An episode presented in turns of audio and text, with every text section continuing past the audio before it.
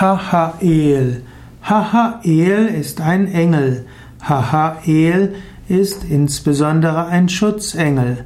Hahael ist ein Schutzengel, der vor Falschheit schützt. Hahael ist ein Engel des reinen Glaubens. Hahael bedeutet wörtlich Gott der Seelenhirt. Manchmal wird Hahael auch verwendet, um zu bedeuten Gott in drei Personen. Gott als der dreieinige Gott. Hahael ist damit der Engel des höchsten Schutzes. Hahael ist der Engel des tiefsten Glaubens. Hahael steht auch für den Engel der Energiesteigerung. Hahael gehört zu den Sonnenengeln. Als besondere Funktion hat Hahael den Schutz des Glaubens, des Vertrauens, Hahael schützt uns vor Leugnern, äh, von Lügnern und vor jeder Art von Verleumdung.